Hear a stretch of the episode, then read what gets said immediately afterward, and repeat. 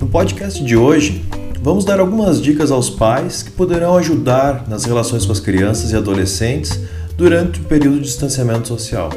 Com o surgimento do novo coronavírus e as medidas de distanciamento social, as crianças estão ficando mais tempo em casa e, consequentemente, passando mais horas na internet. Surge então a preocupação dos pais a respeito do tempo de tela que os filhos poderão assistir. É importante o estabelecimento de limites que sejam adequados à faixa etária de cada criança e de acordo com a rotina familiar. Tenha cuidado com a exposição excessiva às informações sobre a pandemia ou fake news, pois elas podem surtir efeitos prejudiciais na saúde mental das crianças. Para as crianças, é muito importante a interação de uma forma descontraída, especialmente por meio de jogos e brincadeiras. Então, brincadeiras feitas com objetos simples e adequados à faixa etária da criança são essenciais nesse período. Para as crianças menores, barracas feitas com lençóis, por exemplo, pode ser uma atividade muito divertida. Pode-se estimular a expressão artística dos filhos por meio de pinturas, desenhos, dança, música ou algo que interesse a criança e seus pais. Além disso, a Unicef disponibilizou um material que conta histórias e atividades online para toda a família. É o projeto Deixa que eu conto. Confira o link para acessar esse conteúdo na descrição do podcast.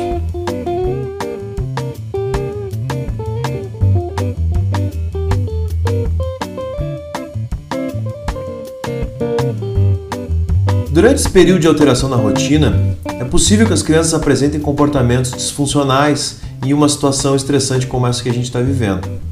Emoções como medo, preocupação, tristeza, raiva, irritabilidade e incerteza sobre o futuro podem ser comuns durante a pandemia e os pais podem tomar algumas iniciativas para ajudar os filhos mediante o incentivo de atividades que ajudem na autorregulação emocional.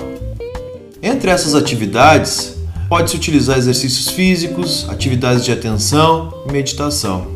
Também é extremamente importante que os pais busquem ouvir e entender o que os filhos estão sentindo para assim ajudá-los com as reações negativas. Assim é possível entender como a criança está lidando com a situação atual, identificar possíveis sinais de alerta em relação a comportamentos e sentimentos que possam trazer algum tipo de sofrimento ou prejuízo para as crianças.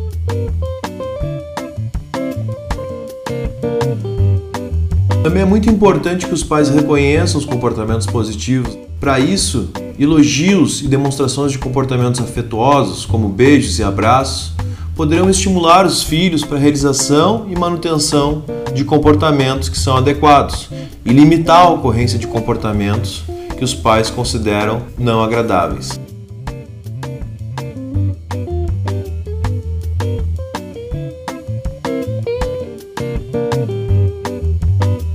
Manter uma rotina de atividades e esteja disponível para ajudar seu filho quando for necessário. A rotina pode ser um componente importante. Crianças também precisam ter e desenvolver autonomia. Ter uma rotina não significa ser inflexível. Então, atenção às necessidades do seu filho é importante.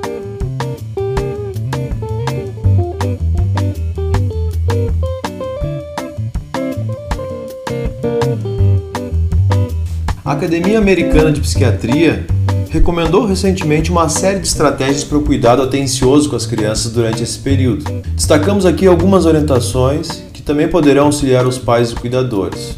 Estabeleça uma rotina de atividades em casa. As crianças são tranquilizadas pela estrutura e previsibilidade.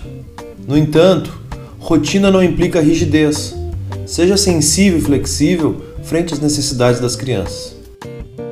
Dê às crianças opções se isso for possível. Por exemplo, a criança pode não conseguir visitar os amigos ou fazer alguma atividade fora de casa, mas ela pode escolher algum jogo ou um programa para assistir dentro do próprio domicílio. Ajude as crianças a manter contato com os amigos e familiares, seja por telefone, por e-mail ou aplicativos de mensagem. Incentive as crianças a escolher algo novo para aprender. Pode ser um jogo, alguma atividade artística, um novo livro para ler ou qualquer outra nova atividade. Isso não precisa ser algo complexo. Atividades simples, como ouvir uma música nova ou aprender uma habilidade nova, podem ser suficientes. Permita que as crianças participem do planejamento da casa, incluindo a definição do cardápio e a preparação das refeições. É muito importante ser flexível e paciente. Seus filhos também nem sempre têm vontade de conversar ou fazer aquilo que os pais gostariam que eles fizessem. Seja honesto, reconheça que esse é um momento difícil para todos. É comum sentir-se tenso e ansioso em circunstâncias tão difíceis e incomuns. Isso vale tanto para os pais quanto para os seus filhos. É importante dar espaço para as crianças. Todo mundo precisa de algum tempo para si mesmo.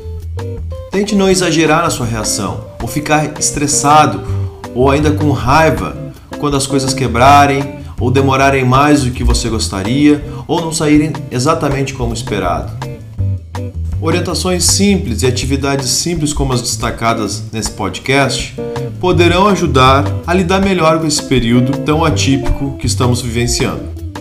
Esse podcast faz parte do projeto de extensão do Núcleo de Estudos, Pesquisas e Intervenções em Saúde Mental, Cognição e Comportamento, sob a coordenação dos professores Tiago Munhoz e Matheus Lewandowski, do curso de Psicologia.